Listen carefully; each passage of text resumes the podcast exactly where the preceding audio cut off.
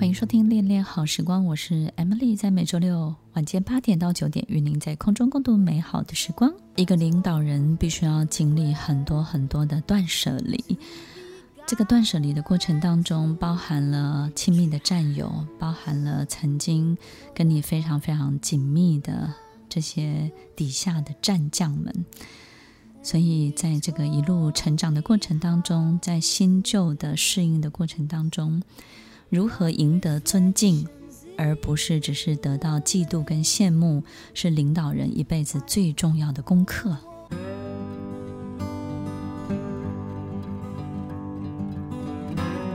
欢迎收听《恋恋好时光》，我是 Emily，在每周六晚间八点到九点，与您在空中共度美好的时光。刚刚我们分享到，其实，在新旧，你已经。可能比你的同期的战友跑得更快，或者是跑跑得更好，然后占了一个非常好的这个位置。但是呢，他们其实从昔日的这些角色的转换当中呢，可能非常的不适应，对不对？我们常说进庙七神，所以妹真的会进庙，真的会七神吗？对，还是说这种短暂的过程当中，这个进庙七神，它只是一个过程而已？呃，我觉得当然是个过程，嗯、但有时候是。我可能这个新的我们说新的 leader 已经站在不同的高度，对，但是下面的他、嗯、下面的伙伴，他昔日的战友还是会用以前的眼光在看他，是的，是的，所以反而哎，有时候会听到其他的他觉得伙伴的一些心声是，哎，我觉得他用自己可能比较。另外一个、嗯、应该说，站在他原本的视野去看已经更高的这个 CEO，对对，对，对，所以呃，很多时候他们也在想，是不是应该在建立自己新的一个团队，然后跟这群战友应该要怎么样互相在合作。其实应该是说，呃，我觉得我们其实，在。成为领导人之后，或者是说即将成为领导人，你不要太担心这个问题。你应该要把注意力放在自己领导人自己个人的成长当中。有时候我们距离太接近，你只赢他一点点，就容易产生嫉妒，容易产生羡慕。但是如果我们赢他很多很多很多，他就会对你产生一定程度的尊敬。我觉得不管过去你们经历了什么。一定会有很好的朋友，同时也是很尊敬你的人。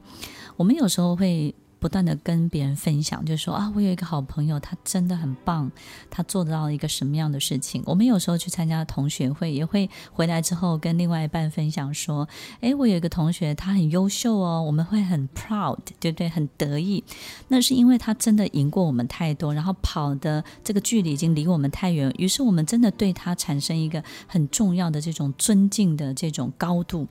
我觉得当这个部分产生的时候，心就就不会有问题了。所以其实领导人。你还是要把注意力放在你个人的成长，而不是处理新旧的问题。那这个过程当中，就像一个火车，本来在同一个轨道当中，然后最后分开两个轨道，我们会有一个时间差。那个时间差就是。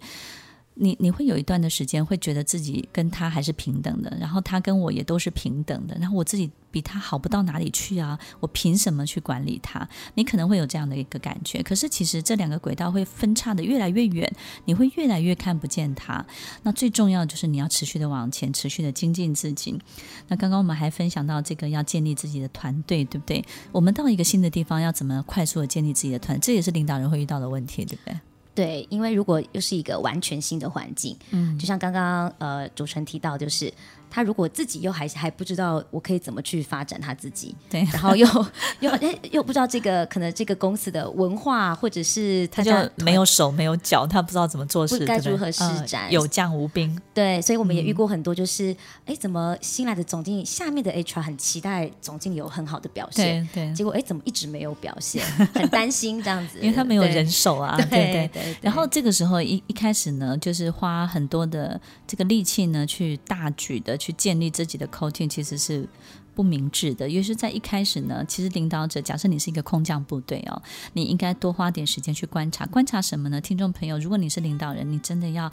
特别特别注意一下我要讲的这个东西，就是说，我们当到一个新的空降的这个环境当中呢，你一定要有足够的时间去观察这个环境里面的潜在的秩序跟潜在的规则。其实我们都知道，一个组织当中哦，表面上有表面上的组织架构，但是呢，真正做事的人、真正有能力的人，以及非常有才华、非常有天赋的人，你仔细观察一段时间之后，你就会发现，哦，原来这三十个人当中都是这六个人在做事，六个人在影响所有的一切。哦，原来这五十个人当中呢，其实是这二十个人，这是十九个人在组织所有一切的事情。你会发现很多很多潜在的秩序，而那个潜在的秩序才是你要注意的这个关键的这个 flow，它在跑的这个流到底是什么？当你把这个流给抓住的时候，你就非常容易去建立你自己的核心团队了。所以其实这个观察的过程真的非常非常的重要。所以听众朋友，如果你是领导人或是